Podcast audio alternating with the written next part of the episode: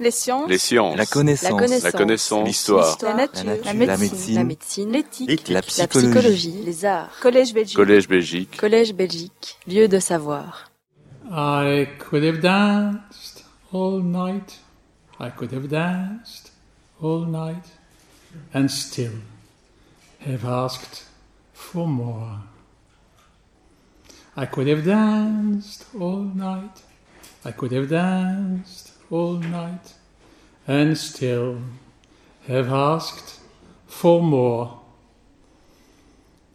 De quelle œuvre à la fois musicale et cinématographique est extraite cette chanson? My Fair Lady. My Fair Lady, qui était une des plus grandes réussites de, ce genre euh, de la comédie musicale, et peut-être euh, ce qui nous assure le plus que George Bernard Shaw ne soit pas complètement oublié. Euh, C'est la transformation de ces pièces en une formidable opérette dans, dans les années 65-66, créée à Londres d'abord, au Drury Lane Theatre, et par la suite portée au cinéma et interprétée de manière inoubliable par Audrey Hepburn, comme vous vous souvenez, qui permet qu'aujourd'hui encore, sans toujours le savoir, on se souvienne de cette dramaturge qui a complètement dominé la, la scène anglaise pendant beaucoup plus qu'un demi-siècle, d'autant plus qu'il a frôlé le siècle, puisque euh, né en 1856, il est mort en 1950. Il était le contemporain exact par la naissance de Oscar Wilde, qui lui a malheureusement, comme vous savez, euh, quitté ce monde beaucoup plus tôt, euh, vers 1900. Il est donc un contemporain d'Oscar Wilde. Et, pour nous, ça nous paraît maintenant un peu inimaginable, parce que le- les pièces de Wilde sont toujours jouées, elles sont toujours jouées, elles ont toujours beaucoup, beaucoup de succès, mais elles nous paraissent, euh, à leur manière, représenter euh, cet esprit et cette esthétique de la fin du 19e. L'œuvre de, de Shaw est beaucoup plus difficile à, à situer parce que elle s'étend d'abord dans sa conception sur, sur plus d'un demi-siècle. Elle, euh, elle réagit à l'esprit de son temps au cours de tout ce, ce développement, mais elle le fait d'une façon euh, qui est euh, différente de celle de Wilde, dans la mesure où, où- Wilde est, comme l'a dit récemment et bien développé un, ami Daniel Salvatore Schiffer, qui a d'ailleurs été aussi un, un des orateurs du Collège Belgique, Collège Belgique qui se trouve honoré aujourd'hui par la présence de son fondateur Hervé Asquin, que je salue au passage, euh, c'est que euh, Dan- Daniel Salvatore Schiffer montre très bien, euh, c'est que Wilde est d'abord le représentant par excellence du dandysme. Euh, Shaw, c'est très exactement le contraire. Wilde est quelqu'un qui, par rapport aux questions sociales, politiques, réagit de façon assez ironique et en tout cas sans sans sentir d'aucune manière concerné. Euh, chez Shaw, c'est tout à fait différent et c'est ce qui m'a amené à, donner à cette petite causerie euh, ce titre George Bernard Shaw et la politique. Je ne savais pas d'ailleurs, en, me lançant là-dedans, à quel point euh, le sujet allait être délicat. Et je, ne promets absolument pas que j'arrive d'une quelconque façon à cerner totalement cette problématique, parce qu'elle est d'une extraordinaire euh, complexité et subtilité, sous des dehors d'une légèreté, d'un humour, d'une ironie euh, permanente. Hein. Au fond, s'il survit aujourd'hui, c'est à la fois par ce formidable euh, opéra pas sérieux qu'est My Fair Lady, et aussi par ces extraordinaires mots d'esprit euh, qui sont innombrables d'ailleurs et dont certains euh, circulent comme, euh, comme le furet, Hein, vous connaissez cette histoire d'une grande dame de la société londonienne, très belle, qui lui dit, maître, imaginez un instant que nous fassions un enfant ensemble, il aurait ma beauté et votre génie. Et lui répond, oui madame, mais imaginez que ce fût le contraire. Euh, ce qui d'ailleurs aussi illustre quelque part une misogynie particulière, qui est, celle de de Shaw qui n'était foncièrement pas misogyne, mais qui avait fréquemment des sorties qui pouvaient l'assimiler à la, misogynie. Donc il, y a une espèce de, d'extraordinaire fumée de, drôlerie, en fait, euh, qui était sa manière d'être, qui était son esthétique, qui était son attitude euh, sociale, et qui, en même temps, a, créé une forme de malentendu, c'est-à-dire de croire que, que, Shaw ne serait que cela, c'est-à-dire un, humoriste, un ironiste, un, satiriste, alors que euh, c'était quelqu'un qui, euh, tout au long de son parcours, n'a pas cessé de se poser des questions euh, d'ordre philosophique, idéologique, moral, et euh, en particulier euh, politique. Mais tout cela, bien entendu, tout en demeurant foncièrement un, très grand artiste. La manière dont, je suis venu à Shaw, elle est, double. Euh, la, première, c'est une petite anecdote, mais elle m'a énormément marqué. C'est que à la veille de mes études de, de germanique à l'époque, donc qui aussi comprenait l'étude de l'anglais, on m'avait envoyé travailler à Londres dans une agence d'assurance pour faire des petits boulots. Je calculais les polices d'assurance des, motocyclistes. Et je passais mes journées le matin à travailler au bureau, l'après-midi à me promener dans la ville et les soirées, toutes les soirées au théâtre. C'est d'ailleurs à cette époque-là que j'ai vu My Fair Lady quatre fois, je crois, au Drury Lane, parce que je crois que c'est véritablement un chef-d'œuvre du genre. Et mon patron avait remarqué ça parce que tous les matins, j'arrivais euh, et je racontais ce que j'avais vu la veille. Et alors, au moment où je suis parti, ce monsieur qui s'appelait Reginald Shaw m'a montré un document qui était une carte de membre. Et c'était une carte de membre du Cyclist Touring Club. Et elle était signée George Bernard Shaw. Et elle datait de 45, je crois. Donc Joe Bonaccio avait à peu près 90 euh, ans. Il était toujours membre du club des cyclotouristes anglais. Euh, d'ailleurs, il était très sportif, euh, il nageait beaucoup et il y a des photos de lui. J'ai fait circuler un livre là avec des illustrations qui le montrent notamment faisant la plage dans, dans, un lac quelque part. et évidemment, ce geste de la part de, le geste a consisté à ce que ce patron m'offre cette carte de, cette carte de membre que, j'ai chez moi encadrée et qui est là comme une espèce de rappel constant de cette figure de, de Shaw euh, qui depuis lors me poursuit, me, vraiment me, hante presque et euh, à, laquelle je ne me suis pas vraiment sérieusement attaché. Par exemple, je n'ai jamais traduit de pièces de Shaw et ces travaux que j'entame maintenant euh, autour, autour de sa pensée, de son œuvre, euh, viennent seulement de débuter. Vous savez, donc on peut avoir des idées fixes comme ça qui vous poursuivent très très très longtemps, puisque ça rappelle quelque chose qui s'est passé il y, a, il y a plus de 50 ans. Donc ça a commencé à ce moment-là, cette approche de ce, de ce personnage qui euh, était un mélange d'une forme comme ça de, de, vanité un peu comique, un peu, un peu jouée, et, d'extrême euh, attention aux autres et d'une très grande conscience euh, sociale. Alors bon, euh, je crois qu'on peut commencer par se demander d'abord quel a été le parcours de, Georges Bonaccio, comment il est venu à, trouver sa, vocation dans laquelle il demeure dans les mémoires maintenant, qui est celle d'homme de théâtre, mais il a pratiqué bien d'autres choses avant cela. Shaw, d'abord, c'est très très important, est un Irlandais. C'est important de le, rappeler parce qu'il euh, y, a une boutade qui dit que la moitié des grands écrivains britanniques sont en fait irlandais.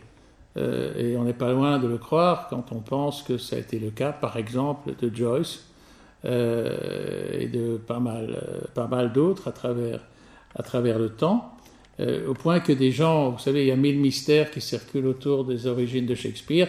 Beaucoup de gens disent non, Shakespeare n'est pas anglais, il est probablement irlandais, sinon il n'aurait pas le talent énorme qu'il a. Et, Shaw lui-même, d'ailleurs, était euh, pas tout à fait convaincu de ça, mais comme il avait le, euh, le sens de l'excellence et que il, était, il était euh, fasciné par des, par des créateurs hors normes, les deux grands qui le, qui le touchaient le plus étaient au demeurant des musiciens. C'était Mozart d'un côté et principalement Wagner. Et puis alors, un, un dramaturge euh, qui lui importait énormément, qui était euh, norvégien et qui était Ibsen.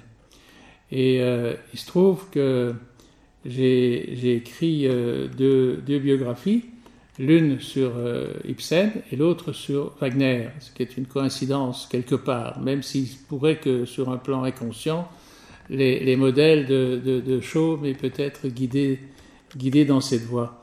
Shaw est l'auteur de pièces de théâtre, de romans, et de deux essais seulement, deux essais, euh, qui sont un, The Perfect, The Wagnerian, c'est-à-dire le Wagnerien parfait, qui est une étude sur Wagner qui date des années 1890, donc au moment où la vogue de Wagner se répand sur, euh, sur euh, toute l'Europe, et d'autre part The Perfect Ibsenite, qui est une étude sur, sur Ibsen. Il est, il est celui qui a permis que le, théâtre d'Ibsen euh, devienne euh, une source d'inspiration et de modèle euh, un peu partout dans le monde et surtout dans tout le monde anglo-saxon. on peut considérer que l'essentiel de, l'écriture dramatique américaine, des auteurs comme Tennessee Williams, comme Miller, comme Albee qui a écrit Qui a pas de Virginia Woolf, se sont profondément inspirés de, l'esthétique d'Ibsen, une esthétique à la fois réaliste, psychologisante, qui s'intéresse vraiment à la vie intérieure des, des, personnages, et qui est en même temps de dénonciation sociale, mais, mais pas de la manière aussi problématique euh, euh, qui a été adoptée plus tard par Brecht, par exemple. C'est vraiment une sorte de photographie, c'est un contemporain de l'apparition de la photographie d'ailleurs que Ibsen, euh, qui photographie le réel, qui photographie les rapports de, classe et qui les traduit à travers des situations qui montrent quelles sont les tensions qui se dessinent dans, les rapports humains, d'une certaine manière euh, euh, conditionnés par, par le rapport de classe.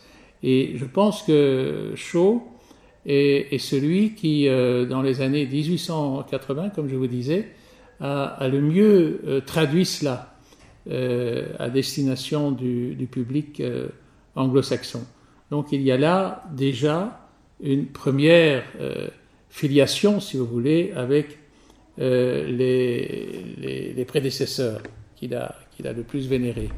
Il y a d'autre part Wagner, parce que là aussi, on le sent bien dans, dans cet essai sur, sur Wagner, euh, on ne peut pas, à ses yeux, s'intéresser à la forme dramatique sans y attacher une grande importance sur le plan de la structure et de la construction de, l'œuvre dramatique. Or, un opéra, et ça se devine aisément, est quelque chose qui, sur le plan dramatique, est infiniment plus exigeant que le théâtre. Euh, l'opéra demande à, répondre à plusieurs euh, contraintes qui ne sont pas seulement la contrainte euh, dramatique et littéraire, mais aussi la contrainte musicale, la structure, l'harmonie. Et euh, c'est cette euh, vigilance aux formes, musicales qui, a, disons, servi de, base à l'esthétique de choses sur le plan du théâtre. Mais il ne s'est pas mis au, théâtre, du moins de façon active, aussi rapidement que cela. Donc je vous disais que il était irlandais, il est né à, Dublin, et sa, sa, mère euh, avait énormément de disposition pour le chant. son père avait malheureusement plutôt les dispositions pour le jeu, pas le jeu dramatique. ce couple s'est assez rapidement dissocié. Pendant un certain temps, Shaw a vécu avec son père à Dublin parce que sa mère est partie faire carrière de, chanteuse et de professeur de chant à Londres. Et comme euh, il vivait assez, euh, assez modestement, euh, il, a, découvert pendant sa prime jeunesse jusqu'à la fin de son adolescence, c'est vers 17 ans qu'il quitte Dublin et qu'il va rejoindre sa mère à Londres, la misère qui règne dans, dans, dans, cette ville de Dublin, dans les, dans les faubourgs, populaire de, Dublin. Et, c'est là que peut-être sa conscience sociale va véritablement euh, naître. Euh, il l'a dit d'ailleurs euh, très clairement à un moment donné. il dit l'adulte qui a été pauvre comme enfant ne, ne, ne va jamais tirer de ses eaux la, le frisson de la pauvreté. Uh, the adult who has been poor as a child will never get the chill of poverty out of his bones. Et il y a là une base à sa perception de la société. Euh, c'est quelqu'un, évidemment, qui est contemporain de l'époque de l'industrialisation, euh, qui est euh, immédiatement, par, sa lucidité très précoce, indigné par les effets que cela produit dans le corps social et, qui ne va jamais, euh, et d'ailleurs ça donne toute sa cohérence à sa, démarche, parce que c'est tout le paradoxe aussi de Shaw qui passe un peu comme Wilde pour un, dramaturge bourgeois, enfin un dramaturge presque de boulevard, comme on dirait à Paris, bien que son théâtre n'est rien d'un théâtre de boulevard, mais un théâtre à grand succès à un moment donné, essentiellement fréquenté par la bourgeoisie, mais qu'il va sans arrêt secouer euh, et qu'il arrive à séduire. Et ça, c'était un élément très important dans sa manière de, fonctionner, euh, c'est qu'il utilise le rire euh, comme un langage de dénonciation. Et il ne le fait pas de la manière superficielle dont il est trop souvent aujourd'hui euh, agrémenté dans, les innombrables humoristes qui, qui, nous envahissent tous les médias aujourd'hui, au point qu'on en est presque à se demander si les dernières consciences sociales d'aujourd'hui ne sont pas tout simplement les clowns. Euh, J'ai écrit un texte récemment qui s'appelait Critique de la raison comique. Euh, je pense qu'on se sert un peu trop de la raison comique pour se donner bonne conscience dans le regard critique qu'on a apporté sur la société elle-même.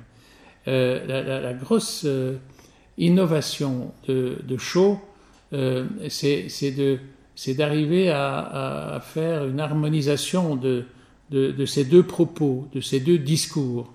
Mais il va mettre beaucoup de temps à y arriver. Il va mettre beaucoup de temps à y arriver, peut-être parce que il a vu très tôt à quel point tout cela était exigeant en, et, difficile par le contact et la familiarité qu'il a eu avec les, grands artistes qu'il vénérait et qui étaient donc principalement, comme je vous disais, les, musiciens. La musique est une école de rigueur, de précision, et c'est en tant que musicien, parce qu'il jouait du piano, il chantait très bien, euh, qu'il il, s'est imposé des, critères de, professionnalisme, je dirais, d'une remarquable, remarquable exigence.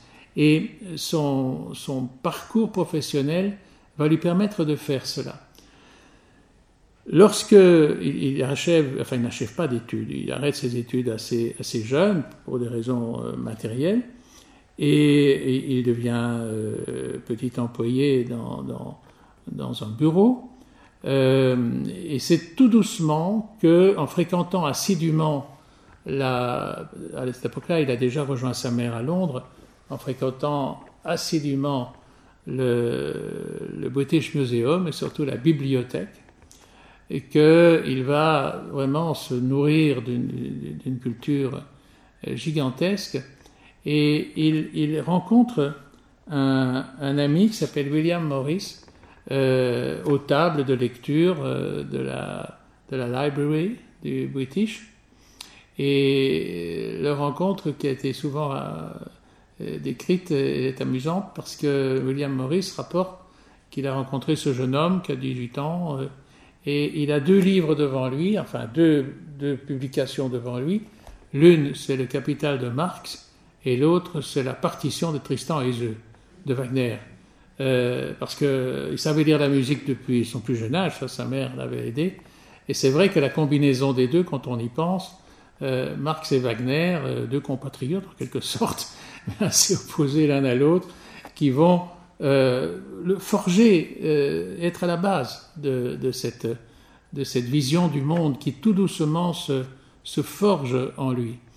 Mais il ne va pas, il va mettre à peu près une, bonne quinzaine d'années, c'est vers l'âge de 35 ans seulement, qu'il se met à écrire d'abord des romans.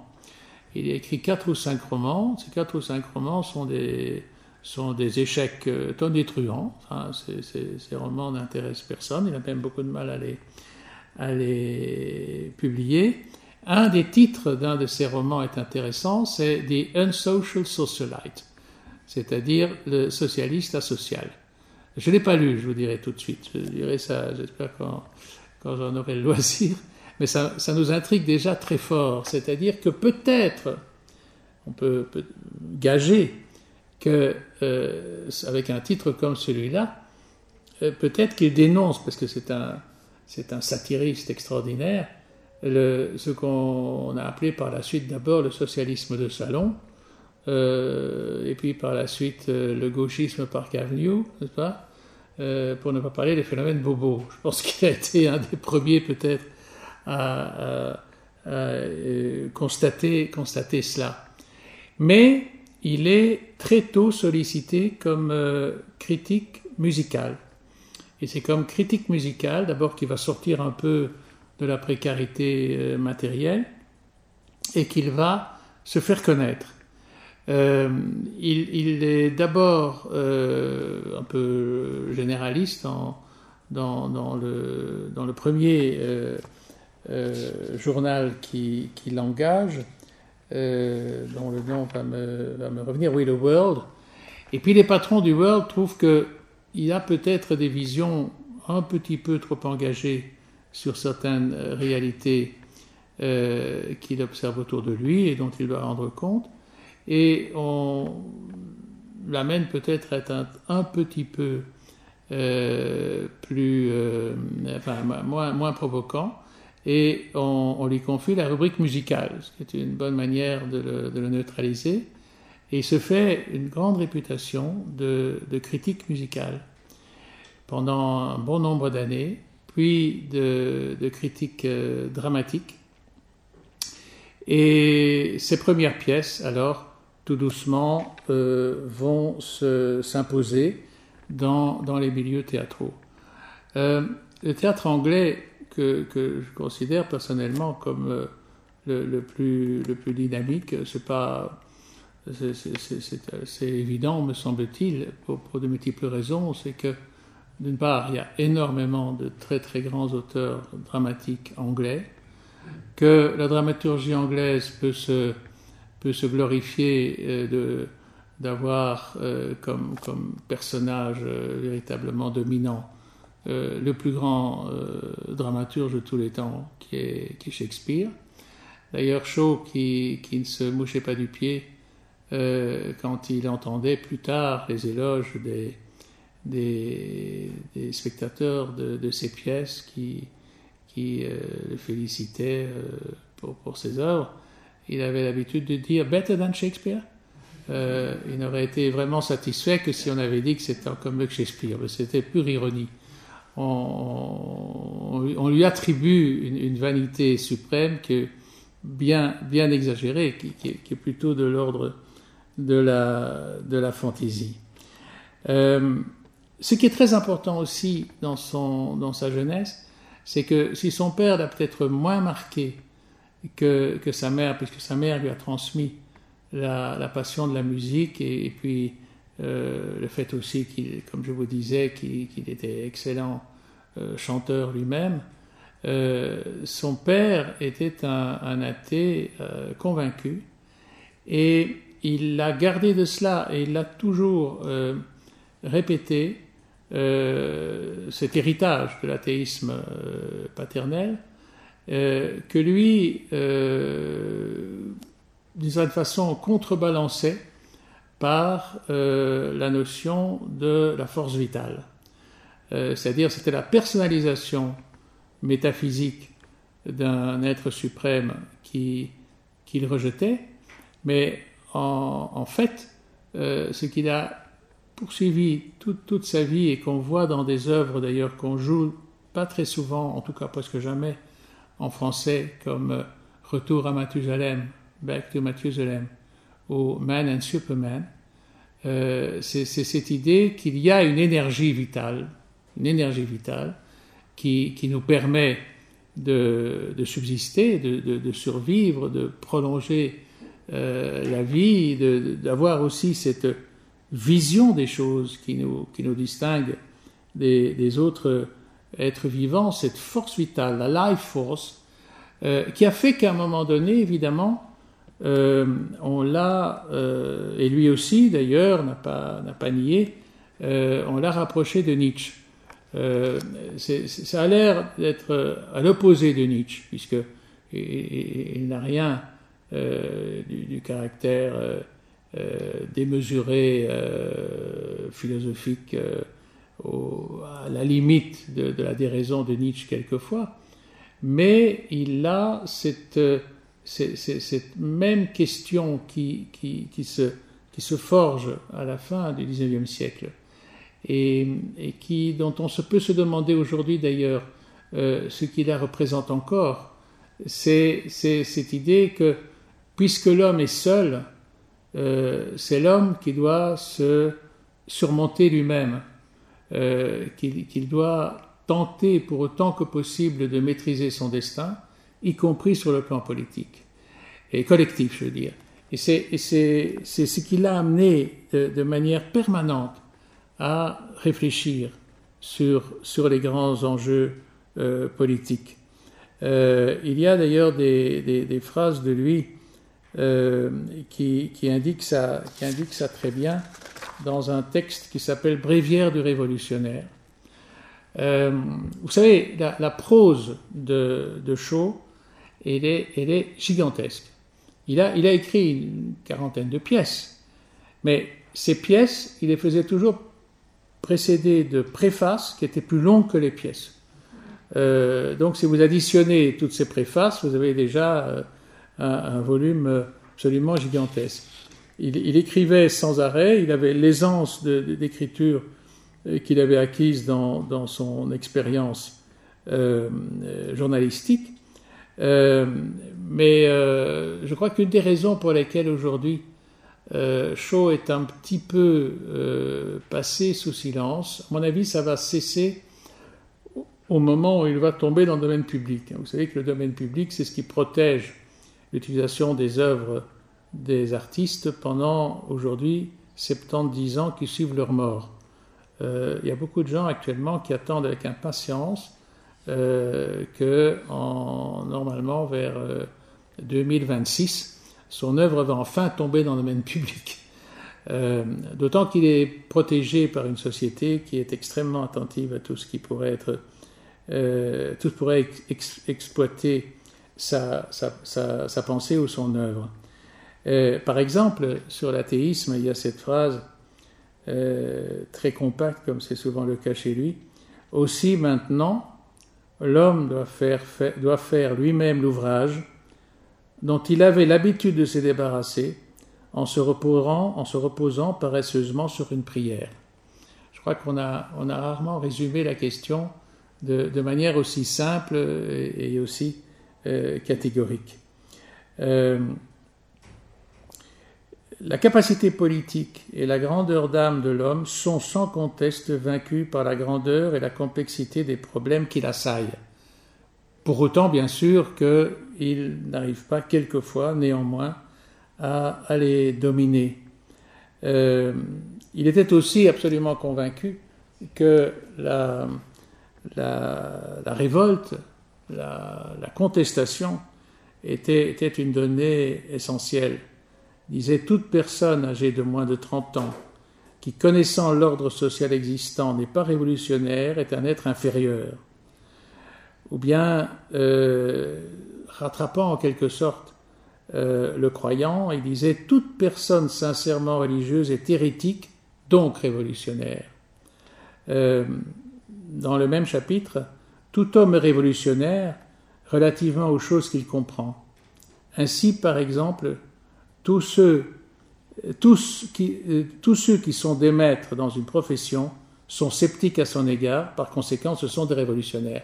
Qu'il y a une espèce de dynamique permanente du, libre arbitre et, de la critique euh, qui lui paraît, euh, à ses yeux, complètement essentiel. Alors, c'est son démarrage dans, la littérature proprement dite et dans la littérature dramatique s'accompagne d'une adhésion très fondatrice à un mouvement politique anglais de, ces années 1870 et quelques, qui est la société fabienne, la Fabian Society. Il est véritablement, on peut dire, le cerveau de cette société.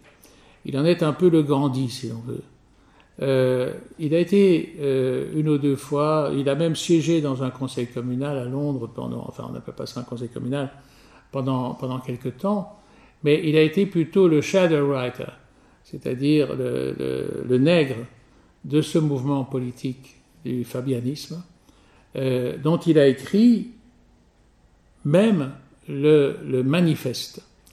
Donc il, y a chez lui un accompagnement constant de, euh, la, du phénomène politique qui ne se, ne se traduit pas par un engagement personnel ni par une ambition personnelle, mais par une présence. Il a été lié à ce, à ce mouvement du fabianisme pendant euh, plus de 30 ans. Vous savez que le, fabianisme, c'est au fond le, la gauche du, Labour. Euh, et c'est un, un mouvement qui, euh, d'ailleurs, a, conduit quelques représentants à la, à la, Chambre des communes, qui étaient d'ailleurs des, des, amis, des amis de Shaw. Et là, je, trouve que ce qui est, ce qui est intéressant, euh, à la différence de beaucoup d'intellectuels depuis, depuis que nous les observons, et en particulier ces dernières décennies, ils, joignaient le geste à la parole. C'est-à-dire, ils ne se contentaient pas d'un discours, d'une critique, d'un commentaire, de, de, prise de position plus, ou moins spectaculaire, il mettait aussi la main à la pâte. Et euh, ce, pragmatisme euh, est une des choses qu'on connaît le moins à, son propos, parce qu'il il était lui-même assez en avance sur son temps, euh, dans la mesure où c'était un personnage public qui gérait assez bien son image, un peu comme s'il avait été un acteur. Et il a beaucoup de points communs, par exemple, à quelqu'un qu'il connaissait bien et, il s'admirait euh, euh, l'un l'autre, euh, comme Charlie Chaplin, qui était aussi un, artiste engagé, et des grands films de lui l'attestent, hein, n'est-ce pas, comme Le Dictateur ou Les Temps modernes, qui sont des, ouvrages de dénonciation politique essentiels au XXe siècle. C'est pas parce qu'ils se traduisent par le cinéma euh, qu'ils ne sont. C'est au contraire parce qu'ils sont passés par le cinéma qu'ils ont eu euh, le formidable rayonnement euh, qu'ils ont eu.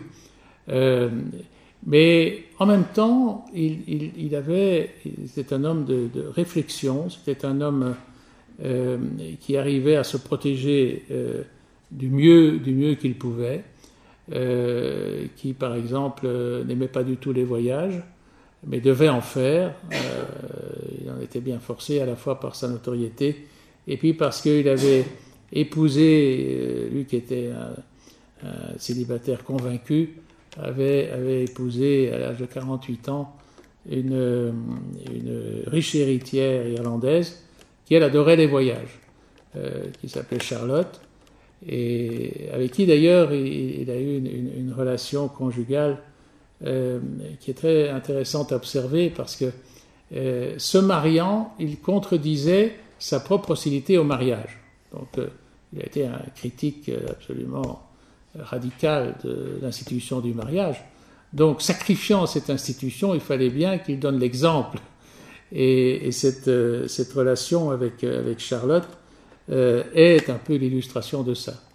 De l'autre côté, il, vivait des, idylles on paper, euh, comme il disait, c'est-à-dire qu'il avait des correspondantes euh, nombreuses, enfin, qui, se sont suivies au fil du temps. Il y a même une correspondance très célèbre qu'il a eue avec une comédienne qui avait joué certaines de ses pièces notamment euh, sa pièce César et Cléopâtre, et qui a donné lieu elle-même, cette correspondance, à un texte dramatique qui s'appelait Cher menteur, et qui est, un, qui est une pièce qu'on joue souvent, qui est peut-être le texte de lui qui se joue le plus régulièrement, parce que ça intéresse beaucoup de grands acteurs d'interpréter ces deux, ces deux personnages, euh, dont ils ne sont pas toujours obligés d'apprendre le rôle par cœur d'ailleurs, parce que il se contente souvent de lire, de lire ses lettres.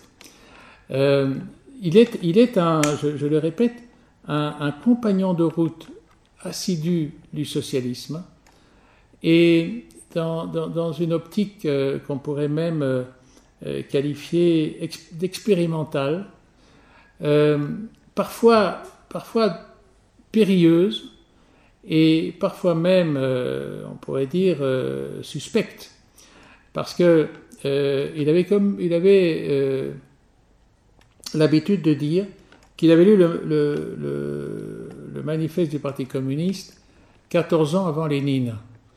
Euh, puisque on se souvient que c'était dans sa jeunesse que dans la bibliothèque de la, de la British Library qu'il lisait le Capital et qu'il lisait aussi le manifeste et qu'il l'avait assimilé complètement euh, ce que Lénine, par la force des choses, euh, n'a pu faire qu'un peu plus tard. Cette euh, fréquentation assidue des textes fondateurs du, communisme en a fait un temps ce qu'on appelle un Spoutnik, donc un compagnon de route du, communisme. De même qu'il il a tenté un texte qui est très difficile à, à trouver, que je cherche d'ailleurs, parce qu'il n'est pas dans les œuvres complètes, mais on dit, euh, c'est un dialogue. Il aurait rédigé un dialogue entre euh, Hitler et Mussolini. C'est-à-dire qu'il aurait imaginé ce que pouvait se dire Hitler et Mussolini, Mussolini bien sûr euh, devenant des sortes de fantoches clownesques, mais toujours dans, dans, dans ce souci d'essayer de voir clair, d'essayer de, de, de, ne pas se voiler la face, euh, de regarder les choses euh, euh, les yeux ouverts, dans, dans, cette quête permanente qui le poursuit et dont, dont j'essaye de vous donner un peu quelques aspects ici sans être encore tout à fait à même de, de, le synthétiser, c'est-à-dire de, considérer qu'une vérité politique est quelque chose qui se conquiert pas à pas, qui passe par des égarements, par des erreurs, mais, mais que tout cela doit être pas préservé, mais en tout cas gardé en mémoire, parce qu'on sait bien que euh, la solution euh, ne sera jamais tout à fait atteinte, et, et, que toutes les formules possibles peuvent peut-être, fût-ce partiellement, contribuer à, nous faire peut-être dominer la situation. C'est un homme qui, des dehors de plaisantins, euh, qui adorait tourner les choses en dérision, euh, qui faisait des, jeux de mots euh, à la chaîne, était d'un sérieux, sérieux foncier. qui, d'ailleurs, j'ai cité Gandhi tout à l'heure. Ils se sont rencontrés, lui et Gandhi, euh, il a été un de ceux qui ont peut-être le plus profondément, en tant que Britannique, bien entendu, hein, au moment de, la, lutte pour l'indépendance indienne, étaient les plus profondément convaincus du bien fondé de, cette cause. C'est indiscutablement un idéaliste, mais, qui, en même temps a cette capacité de relativiser par l'intelligence, c'est-à-dire par, le fait de, ne jamais laisser dans l'ombre des, particules de vérité euh, qui cependant contribuent à l'élaboration de cette attente de vérité, mais, qu'on ne peut jamais, jamais vraiment, euh, bien sûr, atteindre. Euh, alors, cette, notoriété de l'œuvre de, de, de, Shaw va se, se, répandre à travers le monde, à travers évidemment le monde anglo-saxon, mais aussi un peu, un peu, un peu partout. Euh, et va aussi faire de lui une sorte de figure euh, de référence un peu archétypale qu'on brandissait euh, parfois pour des raisons peut-être moins, moins, moins évidentes, peut-être pas toujours plateuses, vis-à-vis desquelles il tentait néanmoins d'être le plus vigilant possible. Par exemple, c'est quelqu'un qui euh, a pratiquement toujours refusé les distinctions, euh, et même les distinctions littéraires. La seule qu'il ait, acceptée, c'est le prix Nobel euh, en, 1935, mais il l'a accepté sans l'accepter, c'est-à-dire qu'il a immédiatement légué la valeur du prix Nobel à, différentes sociétés et, œuvres qu'il, visait à, soutenir. Donc, parler de, de, Shaw et la politique, comme vous voyez, euh, c'est à la fois parler de quelque chose de très concret, de, très quotidien, de très attentif à la vie, à la vie euh, presque de, tous les jours, et, en même temps euh, une manière de, tentative d'élucider le bien fondé ou, au contraire les erreurs des, théories euh, politiques qui se, qui se combattent, comme elles se combattent encore aujourd'hui. En ce sens, moi, je trouve que c'est un, un modèle. Euh, c'est un modèle d'un mélange de, proximité et de distance, euh, d'attention et, de réflexion. Euh, et tout cela, euh, en quelque sorte, d'une certaine manière exalté par cette relativité nécessaire au rire, cette, capacité de prise de distance.